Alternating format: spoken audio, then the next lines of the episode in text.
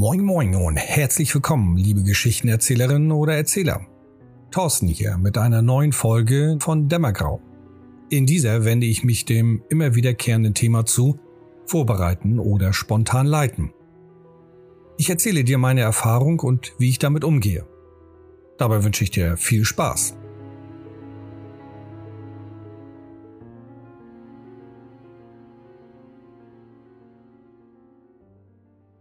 Immer wieder höre oder lese ich über Debatten, ob ein Spielleiter oder Erzählerin sich auf die Spielsession vorbereiten soll und wenn ja, wie viel, oder ob die Session besser spontan geleitet werden soll. Im Laufe meiner Zeit als Rollenspielleiter habe ich für mich einen Mittelweg gefunden. Ich liebe die Vorbereitung, als auch, dass ich oft in meinen Runden sehr spontan sein muss. Vorweg möchte ich jedoch eines näher beleuchten, und zwar die Spontanität. Für mich ist die Kunst der Spontanität eine Mischung aus Erfahrung und Kreativität. Nicht nur im Rollenspiel, sondern in allen Bereichen des Lebens. Ich nutze meine Erfahrung, welche ich im Laufe meines Lebens gesammelt habe, und setze diese in einen neuen Blickwinkel. Ein kleines Beispiel. Pen Paper Rollenspiel wurde in den ersten Stunden mit Würfeln gespielt. Irgendwann kam irgendeiner auf die Idee, statt Würfel etwas anderes zu nehmen. Ich vermute, dieser griff dabei auf seine Erfahrung zurück, überlegte, was er noch kennt und versuchte sich dann zum Beispiel an ein Kartenspiel. Darauf überlegte dieser sich eine Spielmechanik, wie anstelle von Würfeln Karten verwendet werden kann. Dieser griff also auf seine Erfahrung zurück, er hat neben Rollenspiel auch mal Karten gespielt und nutzte seine Kreativität, um eine neue Spielmechanik mit Karten zu etablieren. Wie setze ich dies im Rollenspiel um? Das möchte ich mit einem anderen Beispiel erläutern. Ich habe meine Gruppe auf irgendein Abenteuer gestürzt und diese bewegen sich nun in eine Richtung, mit welcher ich überhaupt nicht gerechnet habe, ja noch nicht einmal darüber nachgedacht hatte. In solchen Momenten greife ich unbewusst auf meine Erfahrung zurück und nutze meine Kreativität, um das Erfahrene, das Erlebte in dieser Szene einbringen zu können. Die Gruppe schlendert nicht durch das von mir erdachte Tunnelsystem, sondern befragen Obdachlose nach dem Weg. Sie wollen dabei auf ihre sozialen Fähigkeiten und Kenntnisse zurückgreifen, um andere Personen zu überreden. Nun habe ich mir in diesem Beispiel überhaupt keine Gedanken gemacht, wie die Obdachlosen reagieren und vor allem, ob es diese gibt. Anstelle meine Spielergruppe nun krampfhaft auf den Plotweg zurückzubringen und ihnen zu sagen, dass es weit und breit keine Obdachlosen oder andere Personen gibt, erinnere ich mich stattdessen an andere Erlebnisse. Erlebnisse, aus anderen Rollenspielrunden, Filmszenen, die dieser Szene ähnlich sind, oder irgendwelche Geschichten, die ich mal gelesen hatte. Dann überlege ich mir die Relation der Bevölkerung und wie viele Obdachlosen es gibt, die nun in dieser Szene zu finden sein könnten. Und überlege ich mir, ob die Obdachlosen auch tatsächlich etwas Nützliches wissen können. Dies ist für mich einfach, denn ich wege lediglich ab, wie wahrscheinlich es ist, ob ein Obdachloser das Tunnelsystem kennt und dass die Spieler auch eben diesen jenen treffen. Das Ganze unter der Prämisse, ich möchte, dass die Spieler vorankommen. Und so gehen die Spieler zwar nicht den Weg durch die Tunnel, in welche ich Fallen verbaut habe, sondern schlendern oben drüber und folgen der Beschreibung des Obdachlosen. Sie kommen also ebenso ans Ziel oder zur nächsten Etappe, als würden sie durch die Tunnel schleichen. Natürlich ist das ein anderes Erlebnis, die Spieler haben sich jedoch dazu entschieden. Im Übrigen kann ich die erdachten Fallen durch den Obdachlosen einfließen lassen, indem er zum Beispiel schildert, dass einer seiner Bekannten sich schwer verletzt hat und seither nicht mehr gesehen wurde. Die meisten meiner Spieler und Spielerinnen stehen total auf solche offenen Andeutungen. Die Kreativität ist meiner Meinung nach nichts anderes, als das bisher in meinem Leben Erlernte in einem neuen Licht darzustellen mit einer anderen Sicht zu betrachten und in anderen Kombinationen zueinander zu bringen. Damit komme ich auf das eigentliche Thema zurück. Ist Vorbereitung besser als spontanes Leiten? Beides ist besser und ebenso schlecht. Viel wichtiger ist, was dir gefällt bzw. womit du besser klarkommst. Ich bin der Meinung, dass die Fähigkeit des Leitens einer Rollenspielrunde nicht davon abhängt, ob du spontan leitest oder dich lange vorbereitest oder etwas dazwischen. Als ich mit dem Hobby Pen and Paper angefangen hatte, sah meine Vorbereitung so aus, dass ich das gekaufte DSA-Abenteuer einmal durchgelesen habe. Später machte ich das schon nicht mehr, sondern kaufte es und habe es sofort gespielt. Und es hat uns allen sehr viel Spaß gemacht. Heute bereite ich viel vor, weiß jedoch, dass ich während der Sitzung häufig spontan reagieren muss. Dass ich dabei teilweise mehrere Stunden investiere, stört mich überhaupt nicht. Im Gegenteil, das ist für mich ein großer Unterhaltungsteil. Dadurch habe ich auch viele Fähigkeiten neben dem Leiten und Erzählen von Rollenspielrunden gelernt. Ob es das Erstellen von Composings ist, animierte Videos oder Karten und Stadtpläne zeichnen.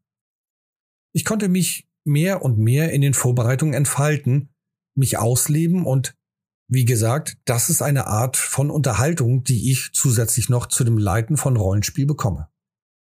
Früher habe ich auch meine Plots sehr filigran und detailliert vorbereitet.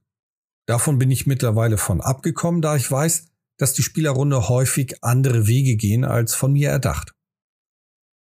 Wie sieht es nun in meiner Vorbereitung aus? Meist kenne ich die Charaktere der Spieler und Spielerinnen, doch das ist nicht notwendig. Ich überlege mir zuvor ein Thema. Worum soll es in dem Plot oder der Kampagne gehen? Was ist die Grundstimmung? Und dann beginne ich mir aufzuschreiben, was dafür alles relevant ist. NSCs, Schauplätze, Objekte und vieles weitere. Ich empfehle dir hierzu meine Podcast-Folgen 4, wie erstelle ich einen Plot, Folge 11, Kampagnenerstellung und Folge 15, wie baue ich eine Vampirdomäne auf. In diesen gehe ich detaillierter auf meine Vorgehensweise ein. Nachdem ich einiges vorbereitet habe und der Plot steht, beginnt die erste Spielsession. Und ich rechne fest damit, dass die Spielerrunde sich etwas völlig anderes einfallen lässt. Und genau darauf freue ich mich auch. Denn ich möchte ebenso viel Spaß beim Rollenspiel haben wie die Spielerinnen und Spieler meiner Runde. Aus Sicht der Charaktere ist es doch spannend, wenn eine Überraschung auf einen zukommt. Etwas, womit keiner deiner Spieler gerechnet haben. Warum darf diese Freude nicht auch für uns Erzähler gelten? Ich traf einige Spielleiterinnen und Spielleiter, die sich davor gefürchtet haben. Davor, dass die Spieler etwas tun, womit nicht gerechnet wurde. Ich glaube, dass manches Mal die Erfolgserwartung und Versagensängste dafür eine Ursache sind. Das möchte ich etwas näher betrachten. Wenn ich will, dass meine Spielerrunde meine Sessions richtig toll finden, versuche ich ein Ziel zu erreichen, welches ich am Anfang noch gar nicht kenne. Ich weiß ja noch nicht genau, was die Spielerinnen und Spieler toll finden. Vielleicht wissen sie es selber auch noch nicht, weil sie das erste Mal Rollenspiel spielen. Also ist das meiner Meinung nach im Grunde nur ein blindes Vorangehen. Ein Ziel verfolgen, das weder ich noch die Spieler im Detail kennen. Wenn es mir wichtig ist, dass meine Spieler mich als Spielleiter richtig toll finden, dann stehe ich vor der ähnlichen Herausforderung. Was erwarten Sie? Was finden Sie toll an einem Spielleiter? Was finden Sie eher schlecht oder kritisch? Die Menschen gehen unterschiedlich mit solchen Situationen um. Heute ist mir auch wichtig, dass die Spielerinnen und Spieler als auch ich selber Spaß haben. Nur ist mir nicht wichtig, ob ich für die Spielerrunde ein guter Spielleiter bin. Denn das weiß ich zu Anfang nicht. Ich habe meinen Spielleitstil für mich gefunden und wenn ich neue Spielerinnen und Spieler für meine Runden suche, erläutere ich ihnen diesen Stil so gut ich kann. Und wenn im Laufe des Spielens sich herausstellt, dass es nicht passt, ja, dann ist das so. Ich kann es nicht jedem recht machen, so wie die Spielerrunde es nicht allen Spielleitern recht machen kann. Genauso ist es, dass Gemälde einigen Menschen gefallen, anderen nicht. Als ich das für mich erkannt hatte, ging ich viel gelöster in die Spielsitzungen. Fehler geschehen und wenn es mal nicht gut läuft, schauen wir gemeinsam drauf, was die Ursache war.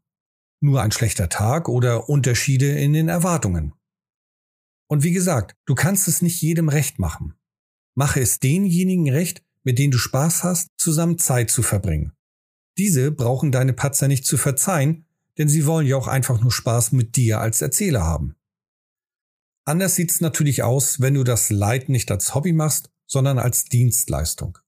Doch das möchte ich in dieser Folge nicht tiefer beleuchten. Für mich gilt es, dies als Hobby zu betrachten.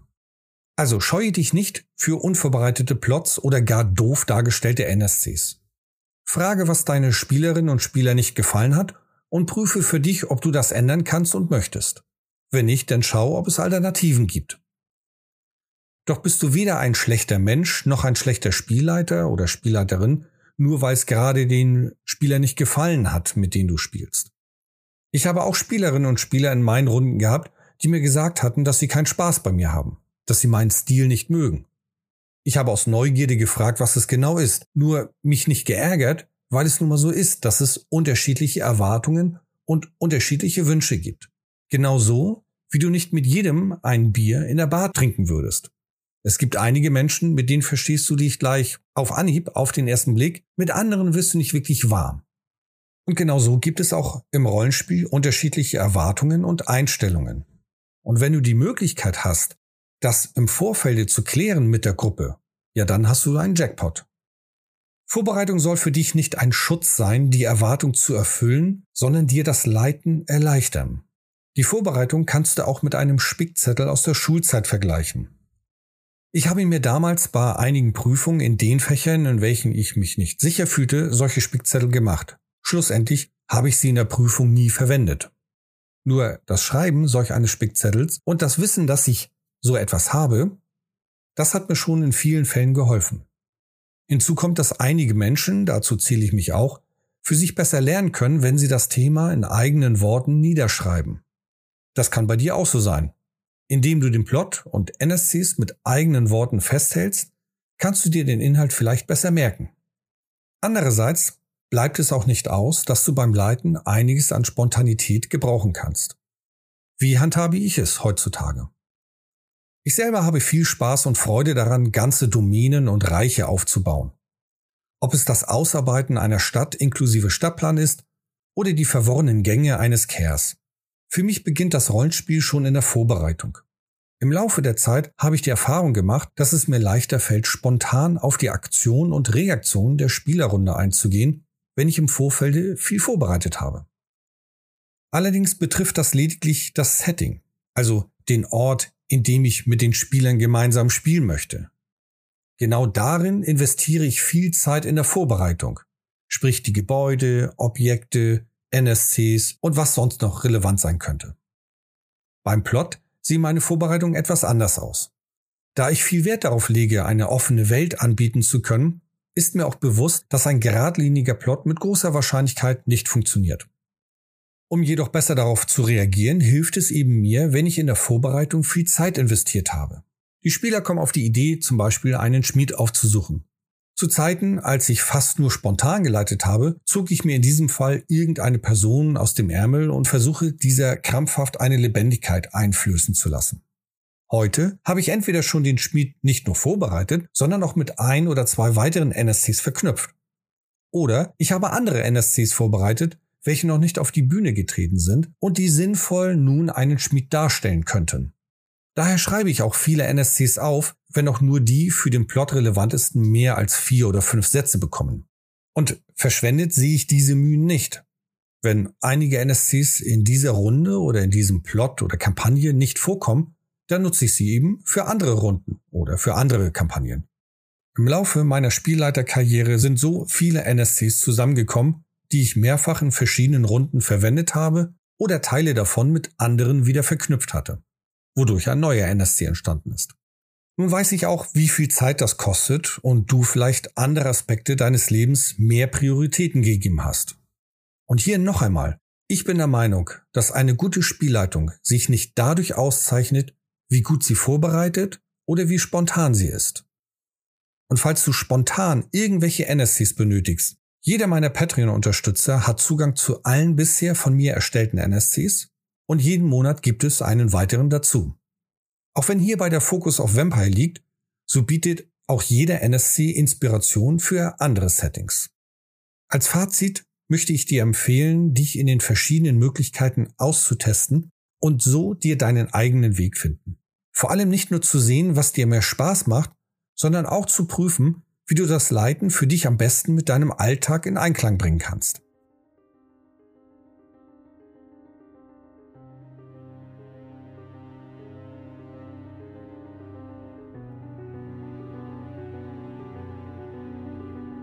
Damit danke ich dir herzlich fürs Zuhören. Und natürlich wünsche ich mir, dir einige Ideen und weitere Inspirationen gegeben zu haben. Nimm aus meinem Podcast das mit, was dir hilft. Weitere Informationen zu meinen Erfahrungen als Erzähler und Spielleiter findest du auf patreon.com slash dämmergrau sowie auf meiner Homepage www.dämmergrau.de. Und wenn du Kurzgeschichten aus dem Rollenspieluniversum magst, findest du ebenfalls unterhaltsame Hörgeschichten auf der Homepage und Spotify unter dem Stichwort Dämmergraus Erzählstunde. Bis zur nächsten Folge und viel Spaß beim Leiten. Tschüss und ciao.